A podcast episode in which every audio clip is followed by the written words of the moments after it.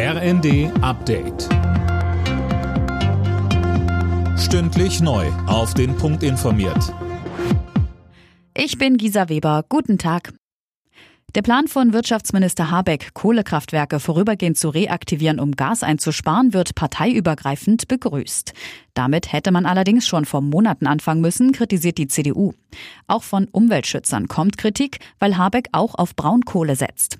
Carsten Schmid von Greenpeace sagte uns. Zur Versorgungssicherheit im Winter müssen auch, um den Strombedarf zu decken, statt Gaskraftwerke Kohlekraftwerke einspringen.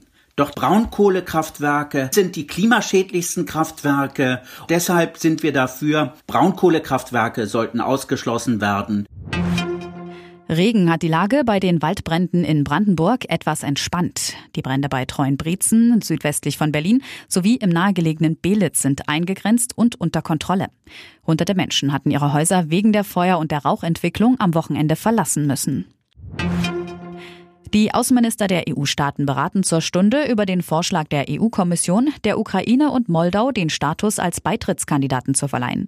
Die deutsche Ressortchefin Annalena Baerbock fordert, das Thema nicht weiter auf die lange Bank zu schieben. Es wäre jetzt aus meiner Sicht zynisch gegenüber der Ukraine oder auch gegenüber Moldau deutlich zu machen, bevor wir nicht komplett unsere eigenen Hausaufgaben gelöst haben, könnt ihr erstmal vor der Tür warten, sondern wir sind jetzt in einem Moment, wo man sich entscheiden muss. Findet man Ausreden und schiebt große Entscheidungen auf oder erkennt man, dass es jetzt einen Moment gibt, wo wir die Weichen für die Zukunft für die Europäische Union stellen?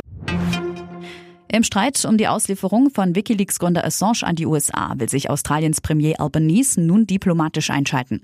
Wie er sagt, muss das Verfahren gegen Assange beendet werden. Sich mit Twitter-Botschaften in Großbuchstaben und mit Ausrufezeichen zu positionieren, lehne er aber ab. Alle Nachrichten auf rnd.de